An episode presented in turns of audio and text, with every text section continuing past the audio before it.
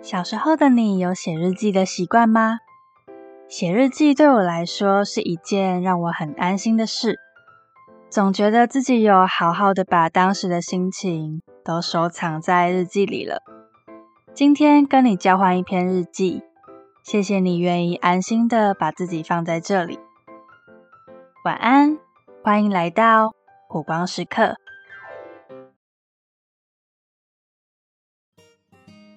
各位听众朋友们，大家好，欢迎收听《火光时刻》的交换日记，我是主持人 Only。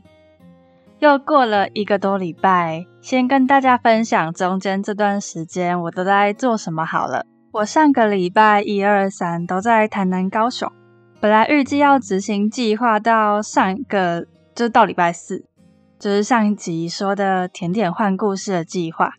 结果台风整个完全打乱我们的行程，很怕会被卡在台南，就是要多住一天，或者是就多住好几天回不来，所以我们就决定礼拜三晚上就赶夜车回家了。这几天真的觉得超级累，就是在环岛那几天，就觉得天啊，每一天都走路走到腰酸背痛。不过还是去了很多我自己从来没有去过的一些地方。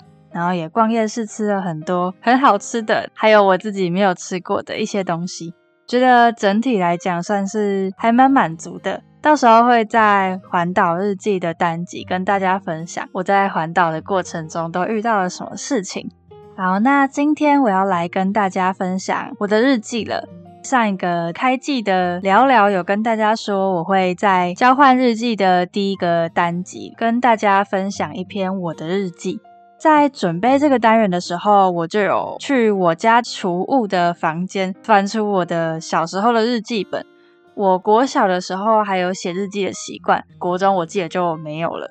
我在翻那些日记的时候，我就有翻到了三本，其中两本是跟我国小的朋友一起写的交换日记，就是我写一篇，隔天他来写一篇，就是这样子交换的那种。然后另外一本是我国小自己的日记，然后我把他们全部都看过了一遍。我看完就突然觉得有一点好笑，包含自己小时候的用词、想法跟心情，觉得哇，小时候自己真的。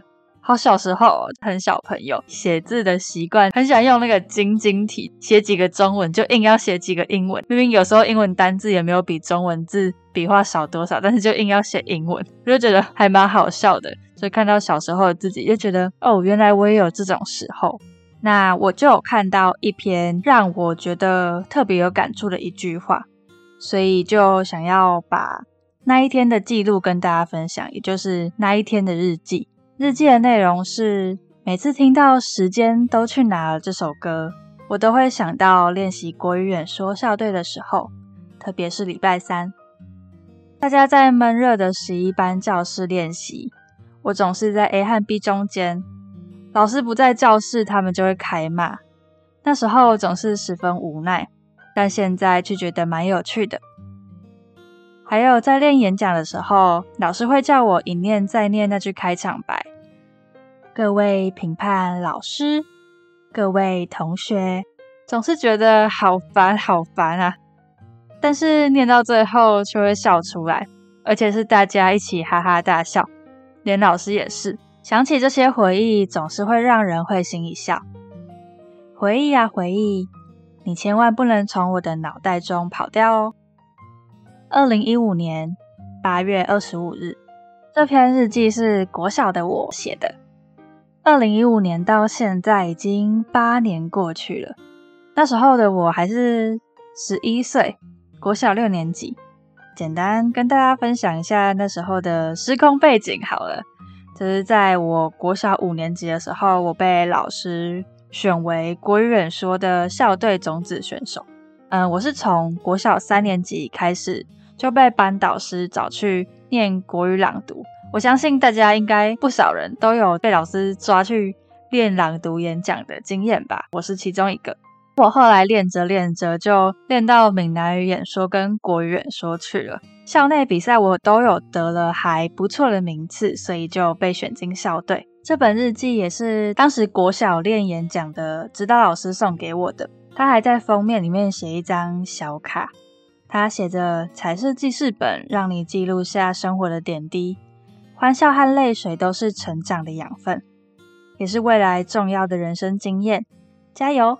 之所以会想分享这一篇日记，也是因为这本日记是让我最印象深刻的，也是人生中对我很重要的老师送给我的。其他的本子有的都没有好好的被收藏，或是有时候就东写一下，想到就写一下，就会写了好几本，然后都四散在各处，所以也不知道都收去哪里了。还有在这一天的日记里，我在日记的最后面写下了。回忆啊，回忆，你千万不能从我的脑袋中跑掉哦。当时好像是那么的希望自己脑袋中的回忆可以永远的被记住。这句话让八年后的我很难不去注意，因为活了十九年，我知道绝大部分的回忆都会被忘记，只留下重要或是特别让我印象深刻的几个。不过我还记得，对十一岁的我来说。国语演说校队几乎快要成为我人生中的全部，因为代表学校出去比赛，其实是我当时很大的一个梦想。进去校队对我来说没有到真的很难，在当时，因为从国小四年级就是有开始被班老师训练胆量练国语演说，我就疯狂的写很多文章，然后也有练习在演讲的时候怎么加动作这些跟朗读不一样的部分。因为朗读的时候，只要念一篇人家给你的文章，然后你就把它念好就好。但是演说你必须要会写文章，用自己的文章就是念出自己的情感，然后还有要搭配动作、背稿这些，我觉得都是演说跟朗读很不一样的一个部分。四年级的我有拿过国语演说的第一名，我是说校内的，所以就直接被校队老师选进去里面了。但是进校队以后，我真的觉得超级无敌不容易。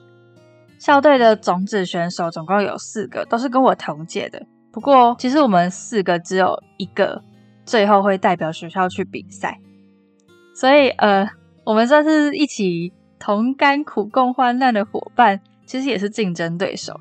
不过我当时从来没有把他们当做我的竞争对手，因为有其中一个本来就是我有认识的朋友，大家就是一起练习，一起进步吧。然后我们当时的校队练习是因为国小。礼拜三是全校都上半天课，所以我们校队下半天就要留下来练习演说。当时的国语演说试赛是要比即席演讲，在比赛前三十分钟抽题目，准备自己要讲的内容，然后就会叫号直接上台讲。这对当时我来说真的有够难，对现在的我来说还是很难。我是一个要背东西没有背得那么快的人。又要在很短又有压力的状况下准备三到四分钟的文章，马上上台讲，真的超级难的。我小时候就是练习那时候的做法，是前十分钟到十五分钟内就把文章全部架构好，写好几乎所有的重点，我会用心智图的连接，我就会开始背我要讲的东西，背到上台。理由是因为我真的上台即席反应太差，我很难，就是什么只准备一点点大纲就直接上台即席发挥，那个我不行，我真的没有办法，因为我太容易紧张，我一紧张就会脑袋空白，就不知道自己要讲什么了。总之这一段练习过程对我来说是一个很重要的回忆，因为在这一次的经验里，我最后没有达成梦想，就是我最后没有代表学校出去比赛。这其实对当时的我打击蛮大的，因为我练习了至少半年，花了很多时间在克服自己的心理障碍也好，还有那些紧张的感觉以及随机应变的能力，但最后却没有一个结果。我还记得那时候老师公布代表学校出去比赛的名字的时候，我听到不是我的时候，我就直接哭出来。然后矮到老师终于把所有他想要讲的话都讲完，说大家可以回去班上休息什么的时候。我就直接冲出教室。我现在想起来，就觉得自己很像当时很像在演什么偶像剧之类的。不过后来老师进来还出去追我，老师就把我叫住，就是我们就一起坐在学校的某一张长椅上，他就跟我说了很多话。详细的内容其实我大部分都忘记了，我只记得他有跟我说以后还有很多机会啊。嗯，其实一直到现在我还是没有很确定以后还有很多机会这句话在。我面对每个失去的时候占了什么样的地位，我好像还是没有办法接受这句话，因为我总觉得一样的机会就是这一次而已，没有就是没有了，没有好好的把握住，它就是走掉了。就算未来有类似的机会，它也不会是跟现在一样的，也不会在我有相同心境以及能力的时候再次出现。但其实这个国语演说校队的经验，还是在我十九年的人生里面占了很大的分量。因为那段时间我写文章的速度变得很快，我也更容易描述自己的心境，可以像现在这样跟大家分享我的心情。也因为当时的算是失败吗？我那时候难过很久，但我遇见了很多愿意安慰我、陪伴我的老师。我觉得这比起出去比赛，对现在的我影响更大。会觉得当时有人愿意这么陪伴我，那现在的我也愿意去陪伴一个人，或是有能力的话陪伴一些人。嗯，在这本日记里有很大的一个篇幅，都是在讲国语演说校队的事情。我想这会是我一辈子都不想忘记的回忆吧。如果可以的话，我想跟十一岁的自己说，这个回忆我还记得哦。最近常觉得回忆真的是很难一个一个的被记住。国小的我还会很骄傲的说自己还记得幼稚园同学的名字，但现在根本快连一个幼稚园同学是谁，任何一个人都记不起来。不过我想，重要的回忆还是会在需要的时刻出现吧。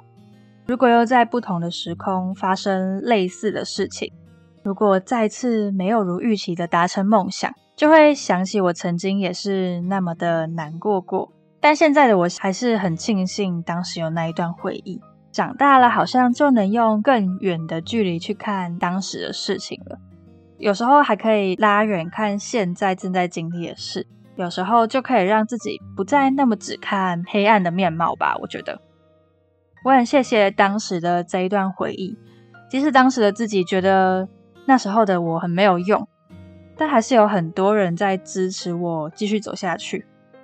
我想这样就够了吧。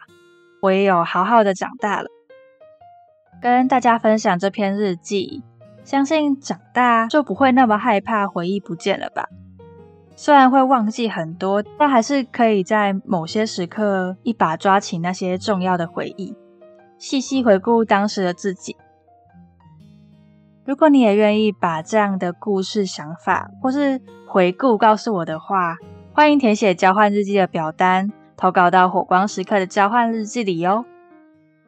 那今天就差不多到这里喽。如果你喜欢火光时刻，欢迎到 First Story、Spotify、Apple Podcasts、KKBox 订阅火光时刻，也欢迎追踪 IG，搜寻火光时刻哦。火光时刻，陪你一起寻找火花发光的片刻。晚安。